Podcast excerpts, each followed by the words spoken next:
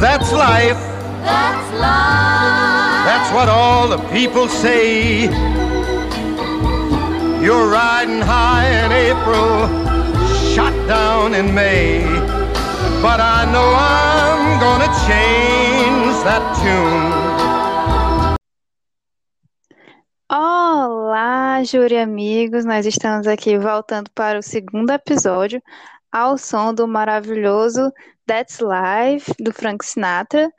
E hoje, como a música já dá um pouco de spoiler, a gente vai falar do incrível Joker, né?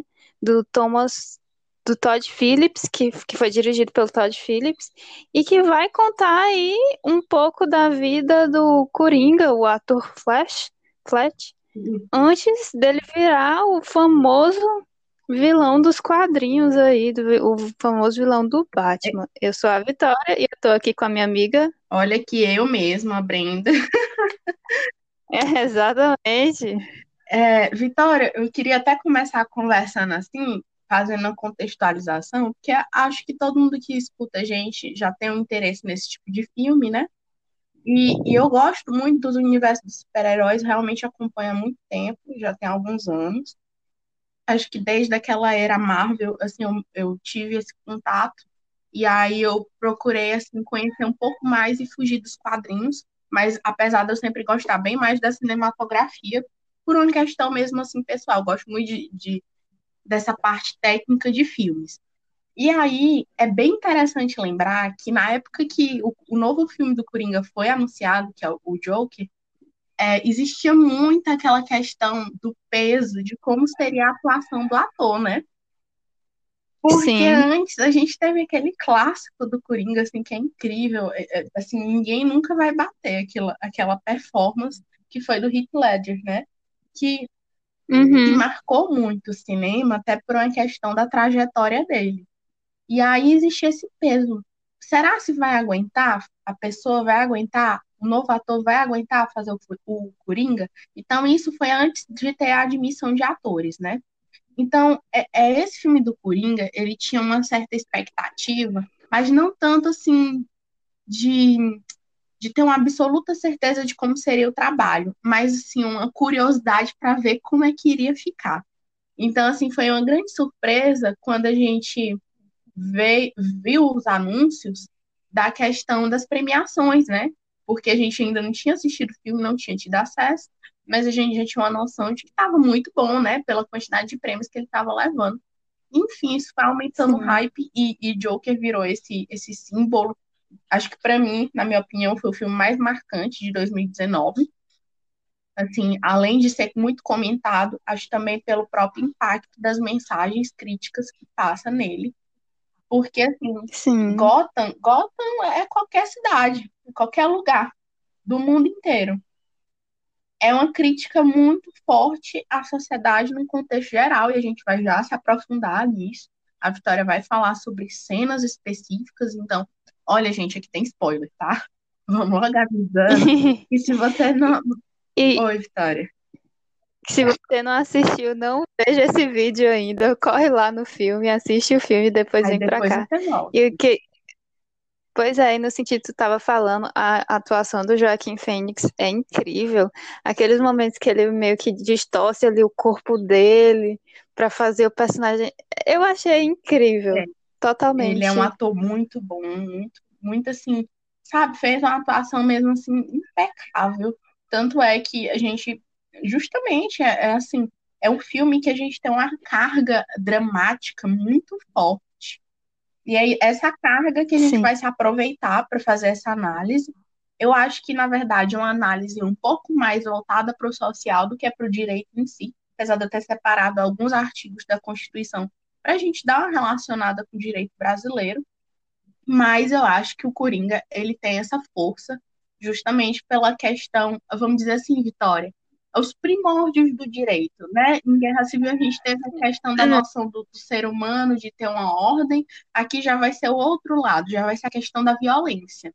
Então a Vitória vai começar Sim. a falar aí as cenas e a gente vai é, caminhando passo a passo para entender melhor o filme, né? Para quando terminar o podcast a gente ter uma noção bem abrangente assim de todo o conteúdo. Sim.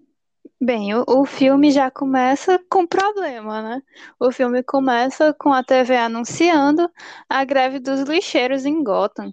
E eles relatam que a situação tá tão séria que o lixo já tá amontoado nas ruas. Tanto é que você passa o filme e você, por onde eles passam, tem lixo. Aí eles vai falando que o lixo atraiu os ratos. Aí os ratos se proliferaram de forma descontrolada e os ratos estão transmitindo doenças. Ou seja, é uma reação em cadeia. É, você chega no filme já com uma sensação de, de desequilíbrio. Tá tudo dando errado, né? Sim. né? Aí, aí quando você. Na, na cena seguinte, que é quando vai mostrar lá o, o Arthur trabalhando, é a cena que chega um grupo de crianças e rouba o cartaz dele. E não feliz por roubar, elas também batem nele e espancam ele, né? Batem, tipo, batem e roubam ele. Aí você começa a pensar, nossa, tá, tá tendo greve, tem criança roubando, tipo, ou seja, é um indicativo de aumento de criminalidade. Você começa a perceber que essa sociedade aí, ela tá muito desestruturada. Sim. Por exemplo, eu separei aqui a, a questão dos contractualistas, né? Que a gente tem três principais contractualistas que eles vão, vão que é o Hobbes, o Locke e o Rousseau, que eles vão falar que a, a sociedade ela vai ser formada por um contrato social em que os indivíduos eles vão abrir mão da sua liberdade natural para se submeter a um governo que um governo que vai resguardar alguns bens essenciais como a, a vida, a propriedade, a liberdade e o que você percebe nesse filme é que isso é totalmente desconsiderado. O, o governo não está conseguindo atender as demandas da população. E, por exemplo, e o Rousseau, né, quando né, ele vai. Que... É quase o Brasil, né? Aí, quando o Rousseau vai fazer a teoria lá dele no, no livro Contrato Social, ele fala que ele tem a teoria do bom selvagem, né? Que o homem no seu estado de natureza seria bom. Só que ele diz que o Estado ele vai vir para limitar essa liberdade natural dos homens, para que um homem não seja mais que o outro e para dar um estado de equilíbrio, né? Uhum. Aí ele fala que quando você abre mão da liberdade natural, você ganha liberdade civil dentro do Estado, que o Estado vai assegurar os seus direitos e vai te limitar também. Uhum. Mas o que você vê nesse filme é que não tem isso. E, muitas vezes, que eu vou até voltar nesse ponto depois, você percebe é uma polarização. A sociedade aí, ela está se, se polarizando, ela está se dividindo entre ricos e pobres, e isso é muito perigoso. Exatamente. Vitória, achei bem interessante tocar assim, no ponto da questão da violência, né? Que ele vai trazer esse contexto do Coringa, né? Antes do Batman. É uma coisa assim totalmente inédita do filme e o foco da obra vai ser na vida dele, na vida do vilão, com a ênfase né, na vida dele anterior ao crime. Então, a gente vai ter essa questão da violência, a gente vai, vai ter Gotham, assim, em que, é, se você for parar para dar uma análise, como tu falou da questão da polarização, o que, é que vai acontecer? A gente tem essa noção de que a sociedade, ela é boa, né, Vitória? Sociedade boa, Sim. cidadão de bem, e a gente tem aquela galera que vai ser violenta, que é o pessoal do crime e que eles são horríveis. Não é querendo romantizar, mas é porque o filme aborda essa mensagem que a sociedade boa, ela tem culpa no problema sim.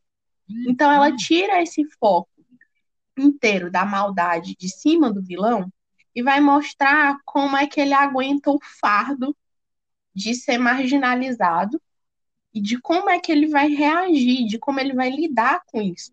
Por quê? Porque não tem assistência psicológica, você, você tem a crise econômica, como você mesmo falou, e tem toda a questão da greve. Então você vê que há aquele, aquele, aquele papel que o, o, como o contrato estabelece, que você vai ter direitos, aqui não, não, não mostra isso, entendeu? Sim. E tanto é que é, eu entendi isso, por exemplo, a vida do Arthur internamente é totalmente desorganizada, né? Aquele desequilíbrio. E quando ele vai para fora, que ele pisa fora de casa, o ambiente externo é do mesmo Sim. jeito. Então, isso vai contribuindo para que a sanidade dele vá acabando, né? Que ele, tanto é que é a próxima coisa que eu ia falar, né? Que quando tem a cena que ele vai na, na psicóloga, né? Que ele tá lá discutindo para você, você descobre que ele já havia sido internado no Sim. sanatório. E é aí que ele fala uma frase que eu achei assim muito forte. Na verdade, esse filme tem frases muito fortes, mas ele fala que só espero que a minha morte faça mais sentido que a minha vida. Tipo, é, é, uma, é uma frase muito pesada, de um conteúdo muito pesado. Sim, porque e mostra que acho... ele, é, ele, é, ele não tem propósito na vida dele, que ele não acha um sentido. E isso é muito complicado, porque o filme vai todo construindo para corroborar essa frase, né? Desde o início, todo o arco, todo Sim. montadinho, que a Vitória vai comentar mais. A Vitória selecionou bastante cenas interessantes aí pra gente comentar. Ah, e eu também ia falar né, nessa mesma questão do psicólogo, né? Que eu fiquei pensando, meu Deus, ele já tinha problema psicológico, aí ele estava internado num, num manicômio e soltaram ele. Aí eu, mas num sanatório, né? Que manicômio não é um termo muito bom. No sanatório, e soltaram ele. Eu fiquei, mas, tipo, será se isso aconteceria na vida real? E, gente, acontece. Tem um caso do Edmund Kemper, que ele foi um assassino em série lá dos Estados Unidos, ele foi conhecido como um, o assassino das colegiais, Sim. né?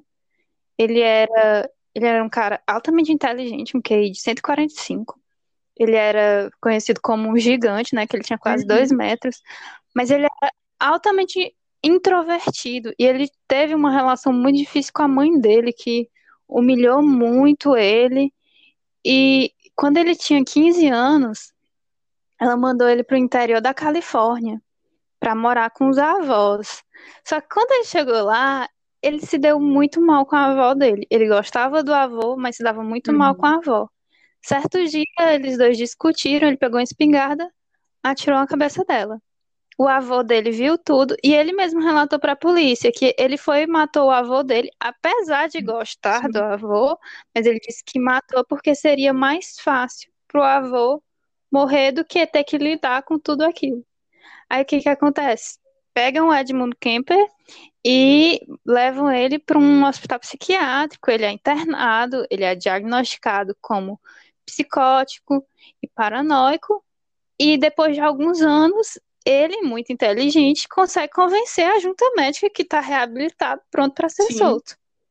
Aí o que, que a junta médica faz? Solta, Solta um cidadão desse na Solta. sociedade, que assim, você é aí que eu acho muito interessante, que mostra como a gente ainda não tem preparo, a gente não tem suporte para. Pra... Não é nem deixar o indivíduo na sociedade, porque não tem como eles ficarem dentro da sociedade, mas a gente não tem um suporte hospitalar para ter esse, essa manutenção. Eu acho que ainda é um tema bem tabu, sabe, Vitória? Apesar de, assim, de ser bem famoso na criminologia, né? Todo mundo é, se interessa por essa área de serial killer, porque de fato é muito interessante. Mas, assim, vamos ver a estrutura no Brasil hoje. O que é que tem de suporte? Sim. Na verdade, fecharam hospitais psiquiátricos. Fecharam. Aqui em Teresina, no caso de onde a gente está, fechou já um, né? Tinham dois, assim, fechou um. E ficou só um, assim, super lotado para dar conta de várias demandas, porque Todo a mundo. gente uhum. teve uma matéria que foi psicologia do direito, que a gente aprendeu que existem aqueles que, que têm a sua deficiência mental, mas tem aqueles que, que são, na verdade, é, criminosos, né, Vitória? Então tem essa divisão e eles ficam, assim, uhum. tecnicamente no mesmo ambiente, não era para ter, era para ter um, um local separado. Mas não existe. Exatamente, aqui no Brasil não tem isso. E no caso, por exemplo, do Edmund Kemper, na, quando soltaram ele, ele matou mais oito pessoas, incluindo a mãe que dele. É, é muito estranho. E, Fale, Vitória, e é inter... Eu vou só concluir aqui. E é, é interessante porque ele era tão inteligente que quem se entregou para a polícia foi ele. Ele se entregou porque ele sabia que a polícia não ia pegar ele. Tanto é que quando ele se entrega, a polícia relutou muito a acreditar. Até que ele começou a dar dados sobre os crimes, que não estava em nenhum lugar. E eles foram obrigados a acreditar que ele era realmente o assassino. Tanto é que no julgamento dele, ele mesmo pediu prisão, ou pediu pena de morte. Só que, como no estado da Califórnia foi abolida a pena de morte, ele recebeu oito prisões perpétuas. É bem interessante. Ele é assim, é, é um caso mesmo bastante curioso. Acho que tem vários assim que a gente poderia trazer até um especial assim, só em caso de serial killers em Vitória. Ficaria bem legal. A gente vai Eu até pensar em trazer isso aí para vocês também, dar uma diversificada, que a gente sabe que o Juriflix ele tem essa, é, é, esse lado voltado para os filmes, mas nada impede a gente de trazer outros conteúdos também. O importante é vocês gostarem, gostarem, acompanharem e aprender também alguma coisa. Então, eu estou aqui com a Constituição Brasileira, Sim. Constituição da República Federativa do Brasil. Esse nome bem lindo. E aqui a gente tem nos princípios fundamentais, no título 1, no artigo 1 da Constituição, né, que nós temos os fundamentos, e nós temos aqui a dignidade da pessoa humana, a cidadania. Então, aqui, a dignidade da pessoa humana, né, Vitória? Se a gente for trazer para dentro do filme do Coringa, qual foi a dignidade Cadê a dele? O que, que dignidade? ele teve de digno? Qual foi o suporte que ele teve dentro da sociedade? A gente vai perceber mais é a segregação. Ele, como marginalizado, como uma pessoa. Então, toda a culpa vai ca- recair em cima dele. É muito problemático a gente ver essa polarização, como você mesmo tinha falado. Gostei muito dessa palavra. Sim, e aí a gente vai ter aqui a dignidade da pessoa humana, os valores sociais do trabalho, tudo que não foi respeitado lá. Se a gente vai para os objetivos da Constituição Sim. no artigo 3 construir uma sociedade livre, justa e solidária. Gente, é irônico. Sim. Porque, tanto é que no, no final, na cena final, né? Já, adiantando um pouco, dando spoiler, ele fala que as pessoas lá fora são horríveis, que elas só gritam um pros outros, que elas não entendem, que elas não se importam no lugar do outro. E isso é uma fala muito contundente, porque a gente sente isso na Sim. prática. Aqui, Vitória, eu também queria trazer a questão ele- da eleição do prefeito, né? Tem toda aquela questão assim, meio corruptiva, Sim, meio toda corruptiva. E a gente pode entrar também na questão do direito administrativo, né? E aí, sim. Vitória? Acrescente aí. A Vitória que sabe mais, gente. Não, a questão ali, você percebe que o, o Thomas Wayne é como se ele fosse a cara da população Sim. mais rica, né? É como, tanto é que tem, tem um momento do filme que é depois que ele mata aqueles três investidores, que depois a gente vai falar disso mais enfaticamente, mas você percebe que ele fala que enquanto os pobres não, não ajeitaram o comportamento dele, eles vão continuar sendo palhaços para ele. Gente, isso é uma, uma fala muito forte. Você percebe, tipo, por exemplo, vai- tá existindo aí uma parte da população que está marginalizada, que está jogada de escanteio, enquanto ele seria um governante só Sim. para os ricos. Tipo, e é isso que vai alimentar toda a revolta no filme, que vai ter as manifestações. Sim. Não é só o Coringa, é, é uma conjunção de acontecimentos que vai culminar no final lá com o Eu acho que nascimento se do a gente Coringa, né? pudesse ver assim, eu acho que é como o filme, ele tem essa proposta muito interessante, porque ele não vai contar só a história do Coringa, né? Ele vai contar a história da sociedade que ele tá vivendo ali no momento, como é que ela vai impactar na vida dele. Então, o foco não é o único, assim, não é só nele e, e por ele mesmo. É, é toda a contextualização. É por isso que esse filme é genial. Ele é um excelente filme, muito bem dirigido também. E tem uma parte, né, que, por exemplo, quando ele tá assistindo lá o show do Murray Sim. Franklin com a mãe dele, é muito nítido o desejo do Arthur de ser aceito, de pertencer a um lugar, né? Que é quando ele imagina, que ele imagina que ele tá falando lá com o Murray. Então fica muito muito evidente essa questão da negligência, a negligência parental, a negligência da sociedade. Ele se sente invisível, ele é uma pessoa que, que ninguém vê, ninguém dá importância, né? Ninguém escuta eu, o que ele é, tem a dizer. Eu ia comentar isso mesmo, é a questão dele ser aceito, né? O desejo. Na verdade, era o que ele queria.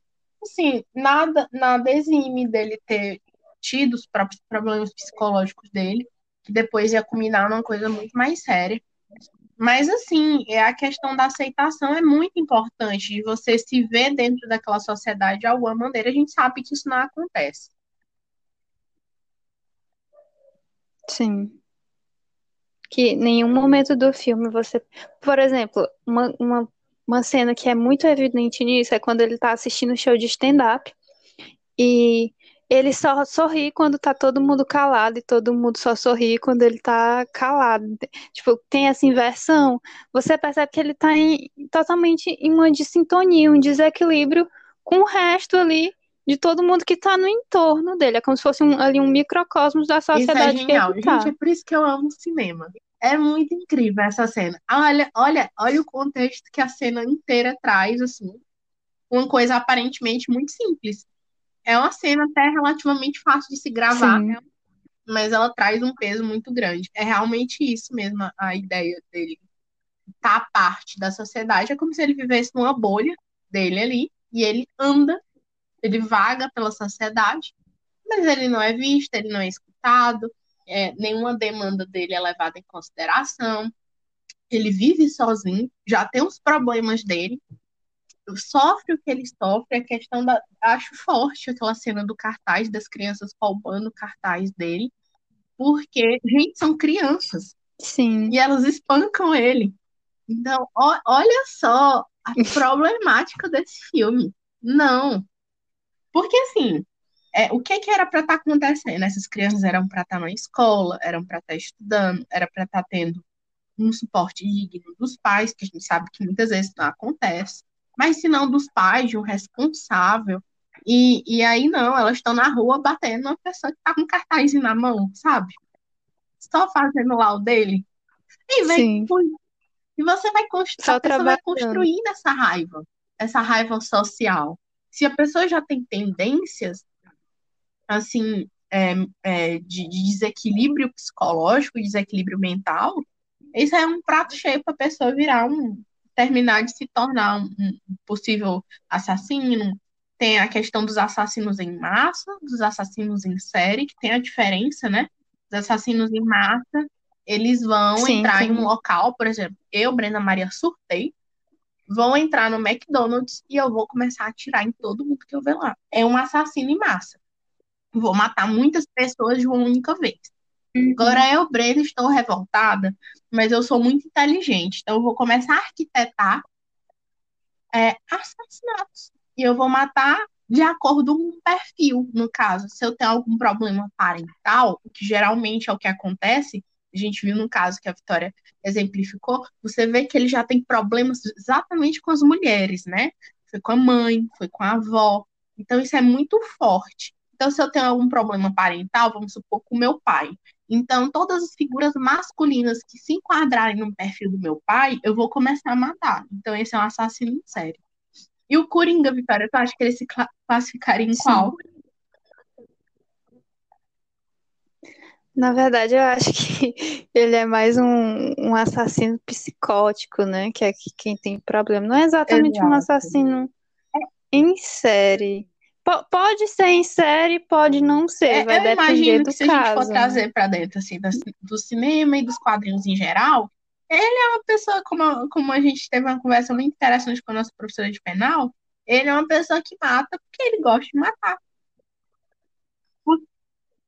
Exatamente, porque é porque ele sente prazer ele naquilo prazer. ali. Assim, a questão dos assassinos em série geralmente tem um perfil. O Coringa, que ele pode estar conversando com a pessoa normalmente, se ele achar que aquela pessoa quer, deve morrer, ele vai matar. Não tem perfil, não tem, não tem um nicho. Sim.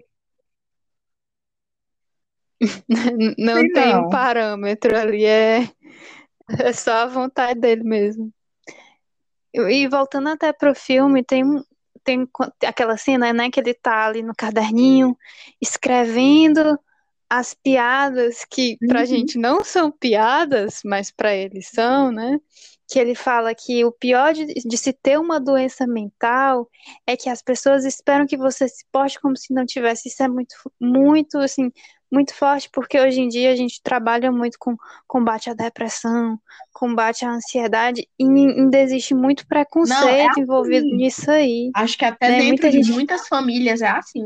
Eu defendo que a pessoa com- é, é, tem um tratamento de ansiedade, tem um tratamento de depressão, mas se for com alguém na minha família, não admito não que isso aí é muita bobagem.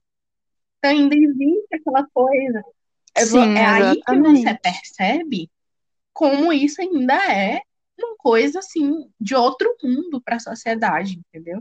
Apesar de que olha, nós estamos em 2021, toca muito nessa tecla de saúde mental, mas é muito difícil ainda no nosso tempo. Agora, imagine só em um filme que ele é oitentista, traz uma proposta aí de um, um filme no núcleo Sim. dos anos 80. Onde é que iria se comentar sobre saúde mental? Saúde mental era balela. Exatamente. Que nem muitas vezes, quando, como dizem hoje, que saúde mental é besteira, que é porque a pessoa tá, não quer fazer as coisas, né? Tem muito disso.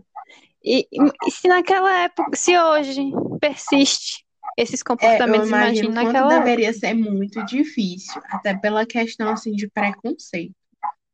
Eu acho que todo mundo tem um exemplo na sua vida pessoal para trazer. A gente não vai ilustrar tanto essa questão, a gente só quer mesmo trazer esse tópico de discussão em relação.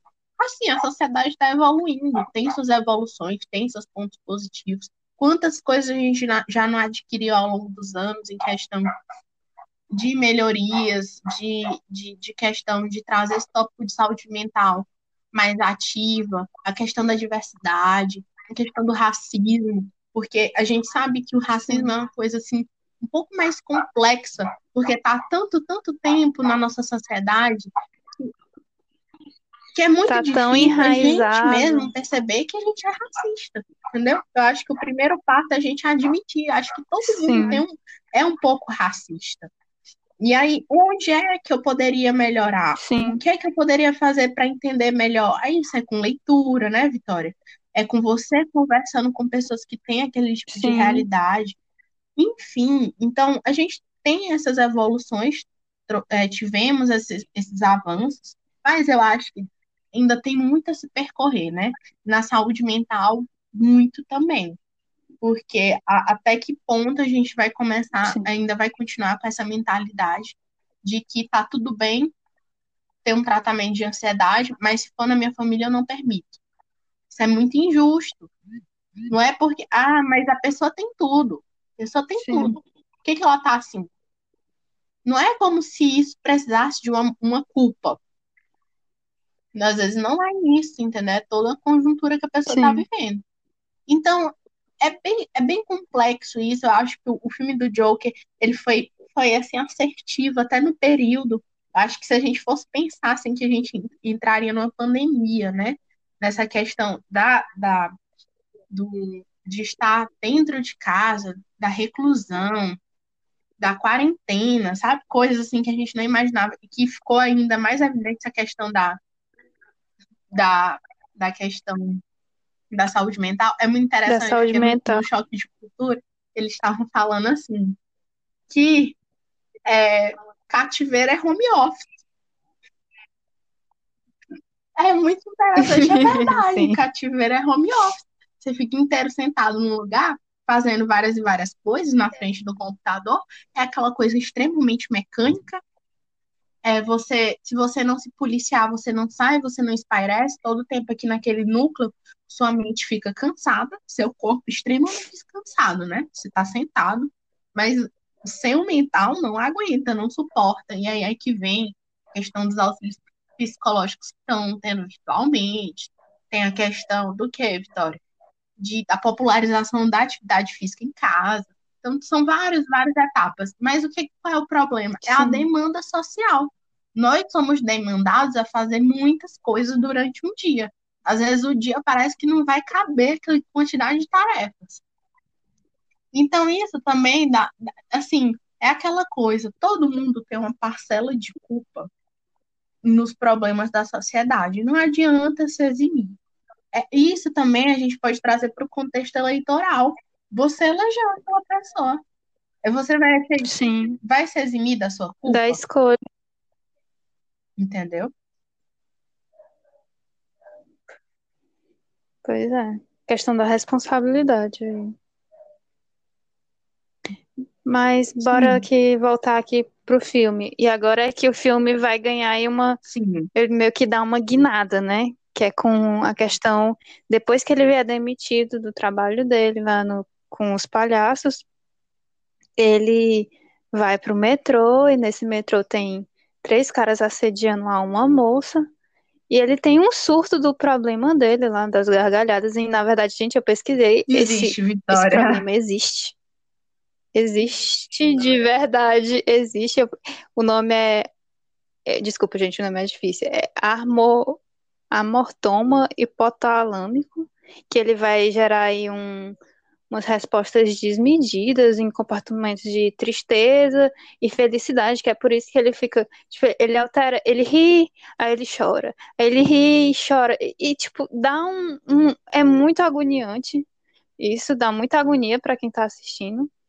E quando ele, esses três caras, né, começam, vão pra cima dele, aí começam a bater nele, você fica, meu Deus, ele vai ser espancado de novo.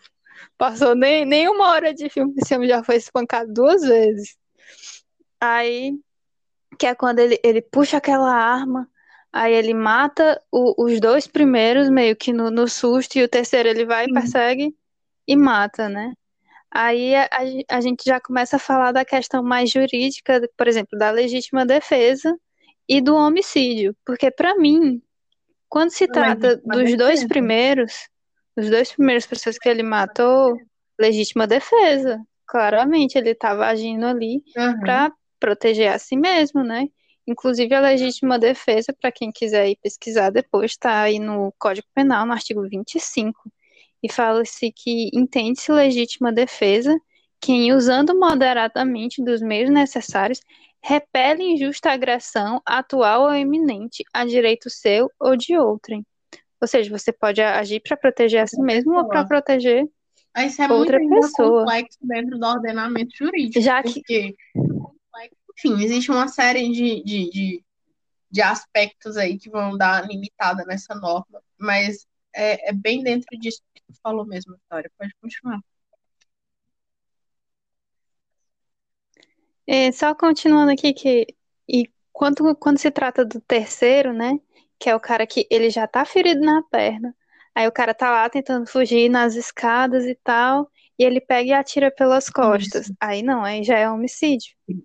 Porque porque ele já tá atirando pelas costas, o cara já não, não era exatamente um tipo, não oferecia mais tanto perigo atirar pra ele, o cara já tava Isso, ferido, e, e atirar pelas costas né? já é um A- fator também agravante. E ele, ou seja, ele teve intenção, ele teve a intenção do ato. Sim. Exatamente. E a- você pode até dizer que tem um atenuante aí, que ele estava sobre forte emo- emoção, né, que o, a vítima provocou, mas mesmo assim, existe uma diferença entre tiro nas costas e tiro pelas costas, né, que o tiro pelas costas é quando tem a intenção e o tiro nas costas é porque é onde, para autodefesa, você só, você só consegue atirar ali, Sim, então vai, vai ter que ser ali.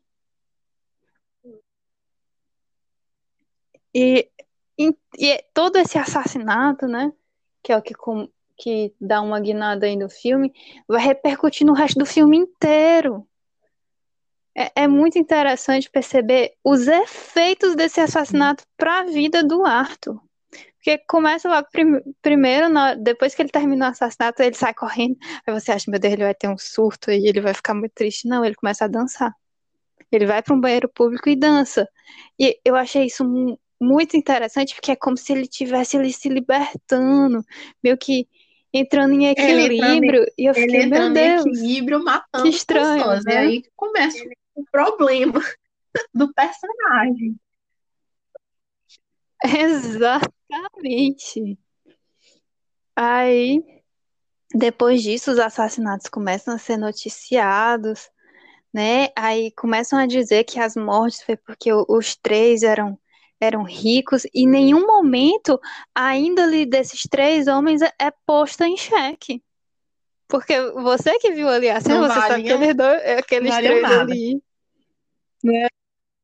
É, exatamente, mas o que é o, o enquanto o palhaço que é o assassino, eu não estou defendendo aqui o que ele fez, o ato que ele fez, eu vou deixar isso bem claro, mas o, o palhaço é visto como a pessoa ali que matou porque aquelas outras pessoas são mais ricas que ele, e os três são, são vistos como os trabalhadores que venceram na vida, e não sei o quê, e isso começa a segmentar, de, a- alimenta, né, a polarização que a gente já tinha falado, a polarização entre a, a população.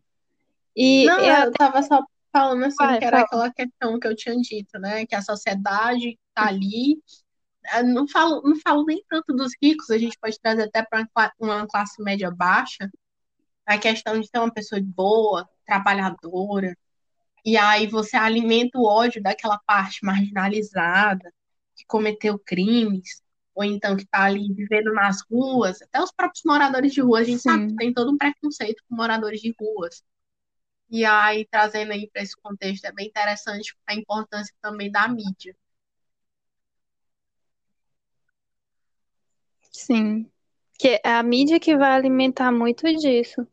E você até pode dizer também a questão do Estado democrático e Estado democrático de direito, né? Porque quem não sabe, o Brasil é um Estado democrático de direito. E enquanto o Estado democrático ele traz a igualdade, formal, mas não existe assim uma garantia. Por exemplo, a França, pós-Revolução Francesa, era um Estado democrático onde existia uma igualdade formal, mas não existia uma igualdade realmente de fato entre as pessoas. Enquanto no Estado democrático de direito, eu vou tentar segurar essa igualdade entre as pessoas, né? Aí aqui vai entrar os remédios constitucionais, habeas corpus, mandado de instrução, habeas data. E qual, qual é, tipo, a função desses instrumentos? É garantir a igualdade entre essas pessoas. E é o que a gente não sente no filme. Não, tipo, não existe uma, uma igualdade entre as pessoas ali. Você percebe que tem, vamos dizer assim, as pessoas marginalizadas, as pessoas que estão revoltadas e tem os ricos, que quando, enquanto tá tendo uma, revol um, uma revolta lá fora, o povo protestando, eles estão dentro do Total, cinema assistindo total o filme. inércia, total é, despreocupação com Hum, a realidade. E acho que isso aí é, é o que acontece também dentro de qualquer sociedade, qualquer país. É questão da, da falta de preocupação. A gente pode trazer para o contexto brasileiro, né? Assim, a gente tinha toda uma questão. Nossa, morre, então, tá morrendo muita gente na Itália, tá morrendo muita gente na França, morrendo muita gente na Espanha, nos Estados Unidos, tá morrendo muita gente no Brasil. E aí? Parece que o peso das mortes diminuiu, o desespero passou. exatamente. Nós estamos. Ei, Vitória? Nós Pois estamos é, e assistindo a- cinema enquanto o mundo tá pegando fogo.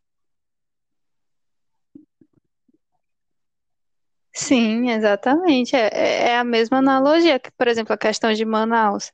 Houve o aviso que estava acabando os cilindros, e o que que o governo fez? Não, mas, mas vai demorar, mas ainda não acabou. É a E incompetência aconteceu o que aconteceu, nossos, né? dos nossos gestores, né? Dos nossos governantes. É, a gente faz essa crítica Uhum. porque é a realidade, toda uma expectativa que a gente tem quando a gente elege alguém por um, um alto cargo, né, Vitória? A gente tem as demandas. Aquilo ali é a função dele, a obrigação dele é garantir aquelas, aqueles direitos que ele se propôs a abarcar quando ele Sim, se elegeu, a, vamos supor, a presidência, mas não trago só a questão da presidência, trago também a questão dos deputados, trago a questão dos prefeitos, trago a questão dos governadores. Então, e aí? Eu acho que no jogo, no, no filme do Joker é muito bom ver também essa questão da atuação política.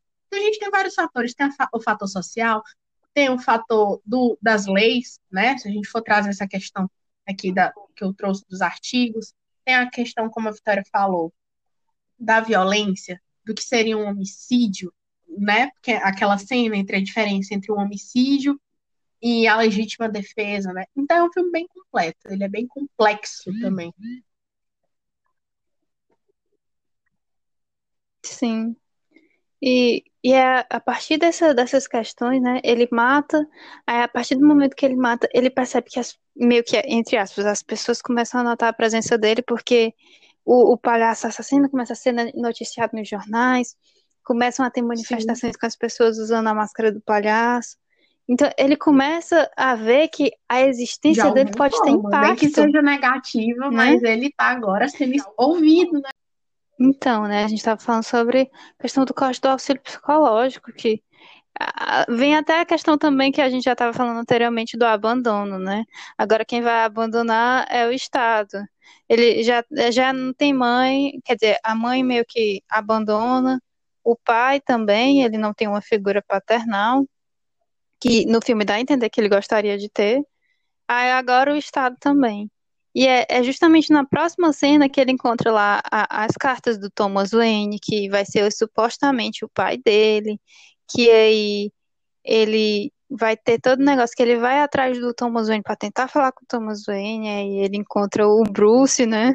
Uhum. Aí depois disso, quando ele volta, a mãe dele infartou por causa da visita dos detetives. E começa, tipo, a situação começa a se agravar, tudo começa a acontecer mais rápido, né? O vídeo dele passa no, no programa do Murray e é o Murray que chama ele pela primeira vez de Coringa, só que com o intuito de ridicularizar ele. Ou seja, ele, ele, tá, ele tá sendo ridicularizado agora em rede nacional. É muito triste porque tudo vai dando errado. Você percebe que tudo na vida do Arthur vai dando errado. Vitória, agora assim, agora que eu fui parar assim, se a gente for parar para analisar, a gente fala assim que as piadas que ele faz não tem graça.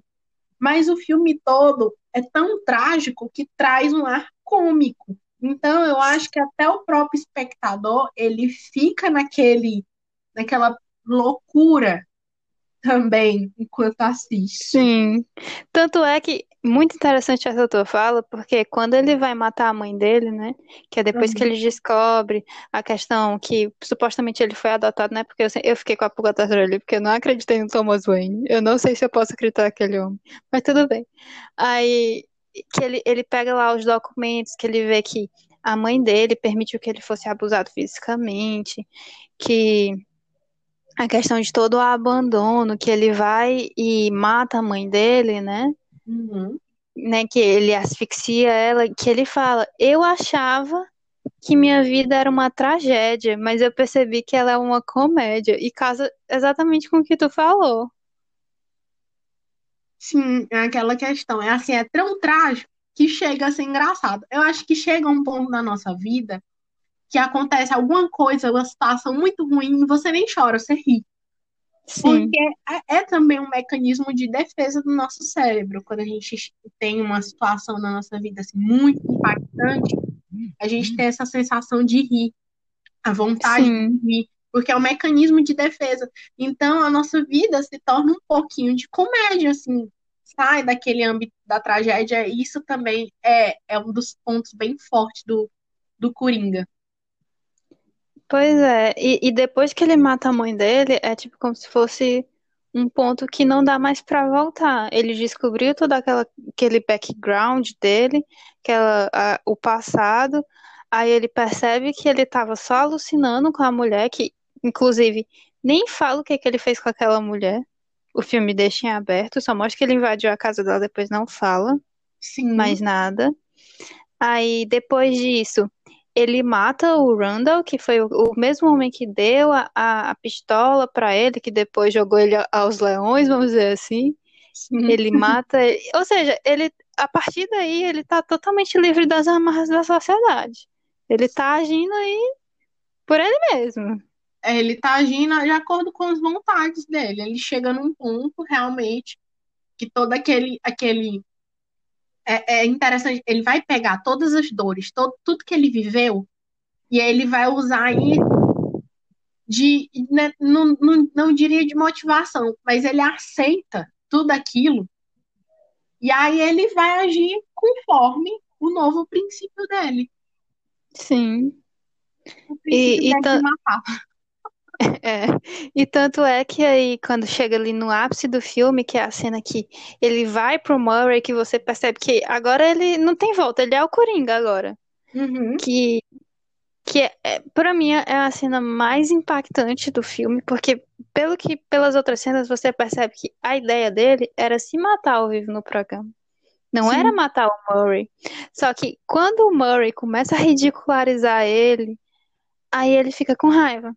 Que é a Uhum. questão que ele admite os crimes, aí ele fala que, que as pessoas são horríveis, ele fala que se ele, se fosse ele que tivesse morrido, as pessoas só passariam por cima e ninguém se importaria, que só estavam se importando com os três porque o Thomas Wayne meio que pegou as dores pra ele. Uhum. E ele fala que é uma frase que é assim, tipo, que é, que é como se fosse uma piada, né? Que ele fala: O que você consegue quando cruza um doente mental solitário com a sociedade que o abandona e trata como lixo? Que é exatamente o que ele fala antes de atirar no Murray. E é muito forte, porque é como se fosse meio que o resumo de toda aquela vida dele. Tipo, ele é o resultado. Exato. E ele sabe disso, ele sabe que ele é toda consequência. É por isso que eu acho interessante. Ele chega num ponto de libertação que, que ele, ele aceita tudo que ele viveu, ele, ace- ele entende todo o passado, que ele, ele, ele se desprende total, como tu falou, se livrou total das amarras. É muito forte Sim. essa cena, ela é bem assim, até pesada mesmo. É. E, e é importante lembrar, não- por último, né, que o episódio já tá acabando, ficou um pouco longo, mas tudo bem. A gente se empolgou. Que é, mas é porque tem, tem muita coisa pra se falar nesse filme. Que é importante lembrar que você pode até entender a, a situação, você sente uma certa empatia pelo Arthur, mas não justifica. Porque se eu fosse matar todo mundo que já falou alguma coisa ruim pra mim, que, que que não gosta fez a, ti, que te olhou errado, que te ridicularizou. Gente, isso aí é a vida, entendeu? Todo mundo vai passar por uma situação que você vai se sentir um nada. Exatamente. E, e isso não justifica eu sair matando as pessoas, né? É importante lembrar aí que é, é como se ele fosse uma, uma figura aí de um assassino, de psicopata, que ele, ele sabe o que é errado para a maioria das pessoas, mas o ponto é que ele não se importa. Ele não se importa. O que importa ali é ele. O que ele quer. É bem pesado isso. Nossa Senhora, gente.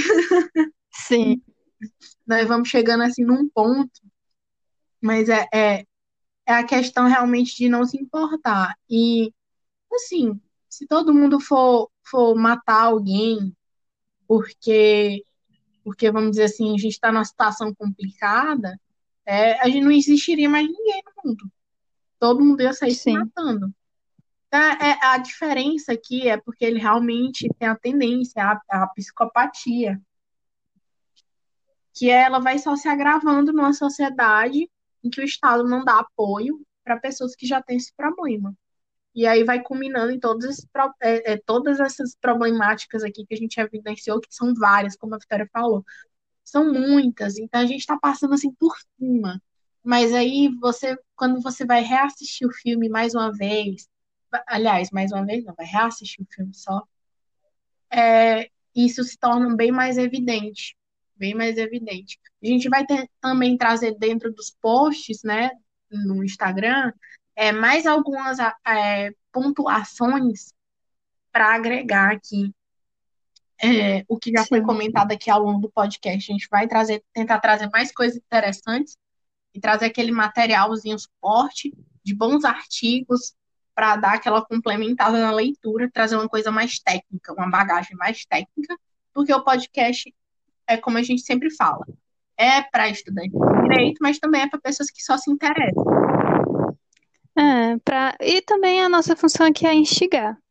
Inclusive, para quem quiser se aprofundar aí nessa questão de psicopatas, eu tenho um livro para indicar, ele se chama Mentes Perigosas, da Ana, Ana Beatriz Barbosa e Silva. É, ela vai trazer um conceito um pouco mais abrangente sobre os psicopatas. Ela não vai englobar só aqueles que matam, né? Uhum. Ela vai trazer aí os graus da psicopatia, mas é, é muito interessante. Quem gostar pode procurar, que vocês vão gostar do livro. E também leiam o Contrato Social de Jean-Jacques Rousseau para vocês entenderem aí meio que um pouco dessa formação do Estado. E revisem a leitura, viu? Leia um pouquinho de um, um pouquinho de outro, para não ficar tão cansativo. É. Que a gente sabe que ó, tem leituras que não são fáceis, e a do contrato social não é uma leitura fácil. Assim, vamos pegar a essência, é até fácil de interpretar, mas a leitura em si não. Mas é importante, porque são termos técnicos, vai aumentar o vocabulário de vocês. E, e com certeza vai dar um bom background aí para fazer qualquer coisa de artigo de produção que vocês queiram. Sim. Acho que podemos. E a encerrar. gente, é, a gente tá terminando aqui o episódio dessa semana. Espero que vocês tenham gostado. E próxima semana as coisas vão ficar um pouco selvagens, não é, Brenda? Eu vou ficar altamente selvagem. Gente, eu vou até usar uma roupa especial. Uma pena que vocês não vão poder ver. Pois é, mas aí daqui, daqui a 15 dias a gente se encontra de novo. Esse- E eu espero que vocês tenham gostado. É isso aí, pessoal. Pois um beijo, um abraço. A gente se encontra no próximo episódio. Vamos trazer sempre interações, sempre conteúdo. A gente está no especial da Disney. Então a gente vai. eh, Foi o primeiro que foi lançado foi o da Pequena Sereia, mas vai ter várias princesas, até filmes aí que não são considerados de princesas, como Corcunda de Notre Dame, para vocês fazerem toda aquela análise bem interessante, bem legal, direito de ser divertido de estudar. Pois um abraço. Pois é, procurem aí nossa, nossa rede no, no Instagram, que tem muita coisa legal pra vocês Isso lá. aí, arroba juriflix.the, tá? Pois um abraço, pessoal. Até mais. Tchau. Até, tchau.